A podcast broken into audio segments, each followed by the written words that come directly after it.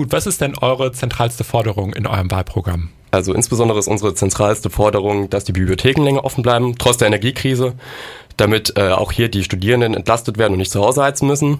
Daneben wollen wir unter anderem darum, dass auch es ein Abendsangebot äh, in der Mensa gibt, also zum Beispiel, dass eine der Mensen immer abends mal offen hat. Außerdem wollen wir ähm, gerade auch zur Entlastung der Studierenden, dass die Studentenbeiträge nicht weiter erhöht werden, also dass wir auch da momentan bleiben und ähm, genau, das sind so unsere zentralsten Forderungen, neben noch einer Unicard, so wie immer.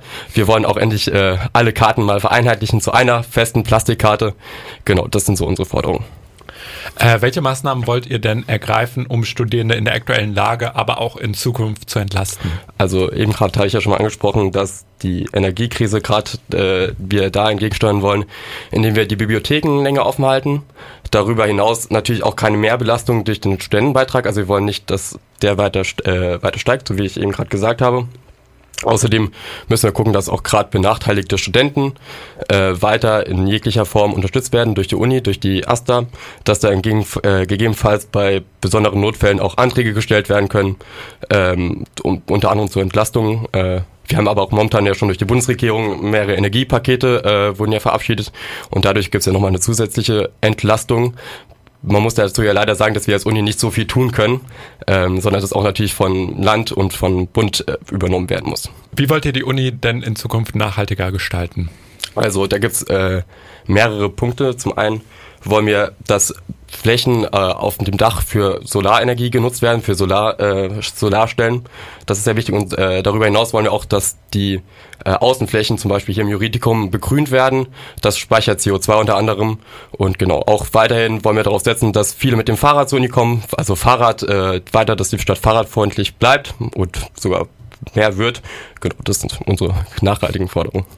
Und ähm, was sind eure Schritte, was für Ansätze habt ihr, um Studierende mit psychischen Erkrankungen zu entlasten, zu unterstützen? Ja, auch hier muss man leider sagen, dass wir wahrscheinlich als AStA gar nicht so viel äh, da machen können, sondern dass auch das eher vom Land und vom Bund ausgeht. Aber natürlich muss der AStA oder Studierendenparlament darauf hinwirken, dass es Anlaufstellen gibt. Es gibt ja, meine ich, schon ein Referat dafür, dass sich, an das sich äh, genau solche Leute wenden können, auch ohne irgendwelche Belastungen, also dass man kostenlos dort anrufen kann und kostenlos Beratung kriegt.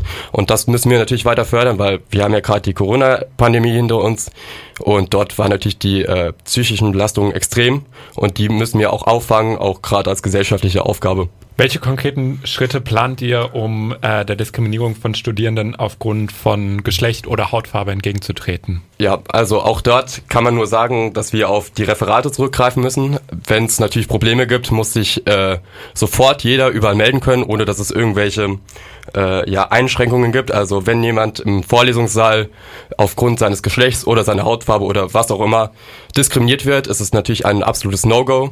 Und auch da müssen wir gucken, dass es zentrale Anlaufstellen gibt von der Uni. Also am besten natürlich erstmal im Fachbereich, dass da eine Anlaufstelle gibt, aber daneben natürlich noch eine andere Instanz, nämlich die Uni, dass wir dort äh, Instanzen schaffen, Instanzen ausbauen, die genau das verhindern, dass jemand äh, diskriminiert wird oder wenn es zu diesen Fällen kommt, dass dort ähm, Maßnahmen ergriffen werden, die den Studierenden, den Betroffenen dann helfen.